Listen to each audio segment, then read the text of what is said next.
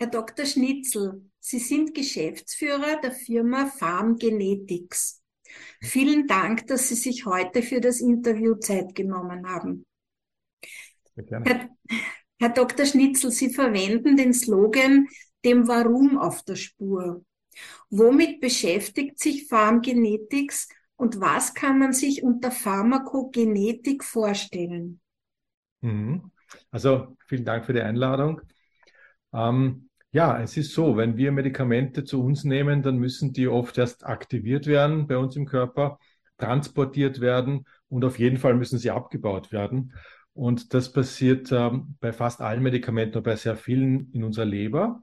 Das machen Enzyme in unserer Leber. Und ähm, was die wenigsten wissen, ist, dass diese Enzyme nicht bei jedem Menschen gleich stark sind oder gleich schnell arbeiten, gleich effektiv sind. Also es gibt Enzyme-Varianten, die sind, äh, arbeiten ganz langsam. Es gibt welche, die arbeiten hyperschnell. Und dementsprechend ist natürlich, wenn man ein Medikament zu sich nimmt, äh, das vielleicht schon nach wenigen Stunden wieder ausgeschieden, weil es so schnell abgebaut wurde.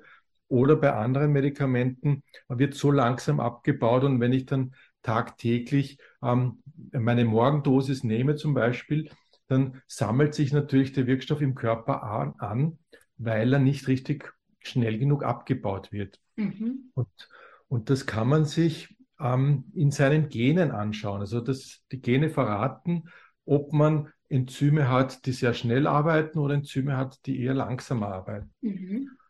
Und das kann ähm, für das eine Medikament so sein, äh, also es, ich kann ja zum Beispiel ein Schmerzmittel vielleicht, ähm, muss ich vielleicht vorsichtiger, vorsichtiger dosieren, weil es ähm, sonst, weil es zu langsam abgebaut wird und sonst vielleicht toxisch wird.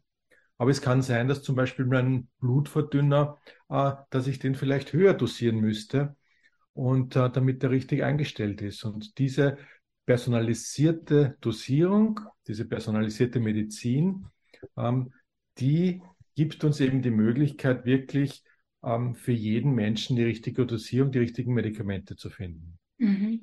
Das ist sehr interessant. Äh, in Ihrem Inhouse-Labor werden regelmäßig neue Mutationen erkannt und erforscht. Mhm. Wie können Patientinnen von diesen Erkenntnissen profitieren? Ja, also wir sind auch ein forschendes Unternehmen. Also wir haben äh, Kooperationen international, auch aktuell mit einem US, äh, mit einer US-Universität.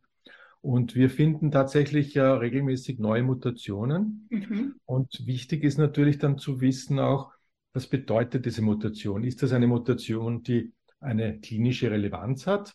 Oder ist das eine Mutation, die keine Auswirkungen hat? Das gibt es natürlich auch. Und wir haben in unserem Labor einen Bioassay entwickelt, der eben unsere neuen Varianten äh, testen kann. Wir haben dieses, diesen Bioassay auch patentiert, weltweit patentiert und können damit eben den, den Patienten neue Varianten richtig, neue Varianten richtig bewerten. Mhm. Äh, Herr Dr. Schnitzle, ich habe vor kurzem ein Interview zum Thema Wechselwirkungen bei Medikamenten durchgeführt mit einer Pharmazeutin. Sie schreiben in Ihrem Blog, dass mehr als 20 Prozent der über 65-Jährigen fünf oder mehr Medikamente einnehmen. Welche Möglichkeiten haben Sie, die Risiken für Neben- und Wechselwirkungen für Patientinnen zu reduzieren? Ja, die, das ist natürlich ein wichtiges Thema. Also Polypharmazie, also mehrere Medikamente, ist sehr verbreitet. Und ähm, es ist ja schon bekannt, dass Medikamente sich untereinander beeinflussen können, dass eben ein Medikament ein anderes eben auch im Abbau vielleicht hemmen kann. Und aber was nicht so bewusst oder nicht so bekannt ist, dass diese Wechselwirkungen eigentlich auch personalisiert gemessen werden müssen. Also für jedes, für jeden individuellen, für jedes, für jeden einzelnen Patienten. Weil wenn ein Patient ein Enzym hat, das schon recht schwach ist und dann nimmt er was dazu, was das auch noch hemmt, dann ist das natürlich noch ein schlimmerer oder noch ein stärkerer Effekt, als wenn jemand ein Enzym hat, das eh hyperaktiv ist und mhm. sehr schnell arbeitet dann nehme ich was dazu, was das bremst, dann ist das gar nicht so schlecht und eigentlich wird das fast normalisiert. Deswegen kann man jetzt nicht sagen, immer Medikament A und Medikament B ist immer schlecht, ähm, weil für den einen Menschen ist es wirklich schlecht vielleicht, für den mhm. anderen ist es sogar positiv, weil er eine andere Ausgangsposition hat.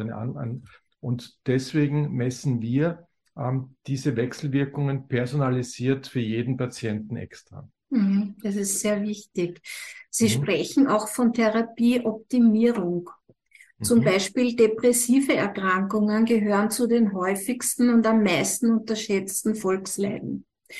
Durch die Auswirkungen von Corona, der Corona-Pandemie, hat sich die psychische Gesundheit der Bevölkerung verschlechtert. Gibt es auch hier Möglichkeiten, eine bessere Verträglichkeit und Wirkung von Medikamenten zu erzielen? Ja, also gerade in der, bei den Psychopharmaka ist das ein ganz ein großes Thema. Ähm, die Psychopharmaka werden von einem, meistens von einem Enzym abgebaut, das sehr variantenreich ist. Ähm, nur ein kleinerer Teil der Bevölkerung, also circa 30 Prozent, hat ein ganz normal funktionierendes Enzym, das solche Psychopharmaka abbauen kann. Mhm. Also der Großteil, zwei Drittel circa der Bevölkerung, hat eben nicht einen normalen Abbau von solchen, für solche Psychopharmaka. Und deswegen ist es auch so schwierig, dass oft muss ein ähm, muss man erst langsam einstellen. Man muss schauen, ähm, wie schauen die Nebenwirkungen aus ist vielleicht nicht zufrieden, schleicht wieder aus, schleicht das nächste wieder ein. Und das können viele Wochen oder sogar Monate sein, bis man wirklich gut eingestellt ist mhm. in diesem Bereich. Und hier, wir arbeiten sehr eng mit äh, Psychiatern zusammen. Hier kann man wirklich Zeit sparen und viel schneller das richtige Medikament finden, weil man schon ausschließen kann von vornherein, welche Medikamente kann ich jetzt als Patient vielleicht gar nicht abbauen. Und da habe ich dann notgedrungen mit, äh, Nebenwirkungen und bei welchen ähm, sieht es gut aus. Natürlich muss es dann auch noch in der Indikation passen und in dem ganzen rundherum, aber man kann zumindest schon einmal die Genetik und den Abbau von Medikamenten, den kann man vorab schon einmal eruieren und hat man schon mal einen ganz anderen Start in die Medikamententherapie, als wenn ich blind einfach in das Ich versuch's mal äh, losstartet. Mhm. Herr Dr. Schnitzel, können Patienten jetzt schon Genanalysen erhalten oder ist das noch ein Zukunftsthema? Also Patienten können jetzt schon, wir machen ganz viele ähm, Analysen. Wir sind auch inzwischen Partner von der Gesundheitsbehörde in Südtirol. Die haben ja entschieden bereits, dass äh, Pharmakogenetik in die Routine eingebaut werden mhm. soll. Das in allen ihren Krankenhäusern an. Und wir haben dort die Ausschreibung gewonnen. Wir sind also Partner von den Südtirolern Gesundheitsbetrieben. Und äh, ich bin auch sicher, dass es auch bald andere ähm, Zahler und, und Gesundheitsträger das in die Routine einbauen werden.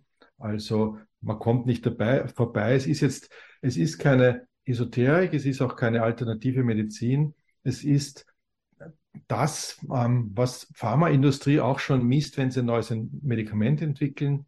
Also man muss ja vorher, wenn man ein Medikament neu entwickelt, muss man natürlich schauen, als Pharmaindustrie, als Pharmafirma, wie wird das wieder abgebaut, mhm. über welche Enzyme. Mhm. Das, das, kommt in das Dossier, das steht auch in der Fachinformation drinnen. Und es ist bereits jetzt so, dass in ganz vielen Fachinformationen bereits drinnen steht, dass eben bei einem langsamen Metabolisierer muss man die Dosis reduzieren. Das steht ja bereits jetzt schon drin. Also es ist nicht Zukunft, es ist schon Realität. Circa der Bevölkerung hat nicht so ein aktives Enzym. Und wenn man das nicht hat, dann ist eben die Gefahr, dass man zu wenig Spiegel hat von der wirksamen mhm. Substanz okay. Und dass man jahrelang eine, eine äh, Prophylaxe eigentlich nimmt oder einen Schutz. Man denkt, man hat einen Schutz für das vor dem Wiederaufkeimen des Krebses und in Wirklichkeit ist der Spiegel möglicherweise zu niedrig. Mhm. Und das kann man in der Genetik vorher feststellen, ein, ein Gentest und man hat alle relevanten Medikamente mit einem Test mal abgedeckt. Das heißt, man mhm. kann äh, später, wenn man mal ein Schmerzmittel braucht, wenn man mal einen Blutdrucksenker braucht, hat man dann sein Profil parat und kann dem Arzt sagen, Achtung, ähm, ähm, hier habe ich bereits ein Profil machen lassen. Ärzte können sich dann bei uns auf einer Online-Plattform einloggen und äh, können eben das Profil des Patienten anschauen und können interaktiv mit dem Programm arbeiten. Also das gibt bereits dieses System. Es, es gibt auch so ähm, äh, diese Testkit, also diese Kits, die wir verschicken, mhm. da drinnen sind so quasi ähm, Blutabnahme oder Speichelabnahme äh, Equipment und das ähm, kann man natürlich jetzt bereits machen. Dankeschön. Ich wollte Sie nämlich fragen, in welcher Form der Gentest gemacht wird. Sie haben es jetzt gesagt, mhm, mittels mhm. Speichelabnahme beziehungsweise mhm. mittels mhm. Blutabnahme. Genau. Und genau. wird das dann jeder niedergelassene Arzt machen können oder wird das da Spezialabteilungen geben, die diese Genanalysen bei Patienten, ich spreche jetzt natürlich für schwer erkrankte oder chronisch Kranke, die sehr viele Medikamente einnehmen, wird das wahrscheinlich besonders wichtig sein, dass man mhm. feststellt, ist das gut, was sie da so nehmen, stimmt die Dosierung. Äh, mhm. Und genau. das wäre eben meine, meine Frage gewesen, wer nimmt's ab? Mhm, und genau. ja. Also wir arbeiten mit, mit ähm, wir, wir sagen Partnerärzten zusammen, also es sind Ärzte, die sich dafür interessieren und die wir auch äh, darauf schulen. Äh, wir haben ja auch so eine Software entwickelt, mit der der Arzt dann arbeiten kann, interaktiv arbeiten kann. Das ist ein Medizinprodukt, das ist zertifiziert und da müssen wir auch unsere Ärzte darauf einschulen. Also das ist äh, doch eine, eine gewisse Auf, ein gewisser Aufwand. Und ähm, deswegen empfehlen wir natürlich mit diesen Ärzten, die sich damit bereits beschäftigen, mit diesen Ärzten zu arbeiten. Mhm. Ähm, Gibt es von uns aus durchaus Listen. Also man kann sich hier bei uns, bei, an uns gerne wenden und, und nachfragen, wer vielleicht in der Nähe ist, der hier bereits geschult ist. Und ähm, ja. Mhm.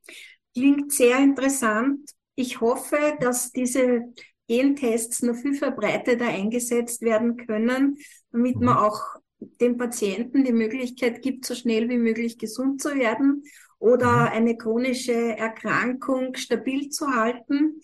Das genau. ist besonders wichtig. Gibt es noch was, Herr Dr. Schnitzel, das Sie Patientinnen gerne mitgeben möchten?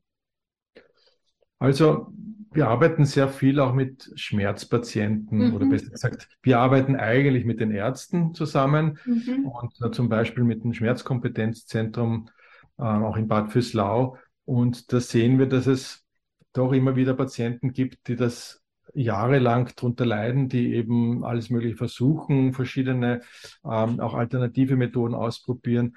Und äh, ich sage, wir haben sehr gute Erfahrungen für solche Patienten auch mit der Genetik, indem wir eben dieses genetische Profil machen und nach dem Profil die Medikamente unter die, die Dosierung einstellen. Also wenn jemand wirklich leidet unter seiner Therapie, dann ist es auf jeden Fall wert, so einen Test zu machen weil mhm. wir hier wirklich sehr gute Erfahrungen haben. Mhm. Herr Dr. Schnitzel, ich bedanke mich ganz herzlich für dieses informative und Hoffnung bringende Interview. Ich wünsche Ihnen noch einen schönen Tag. Ebenfalls. Auf Wiedersehen. Danke. Dankeschön. Schönen Tag.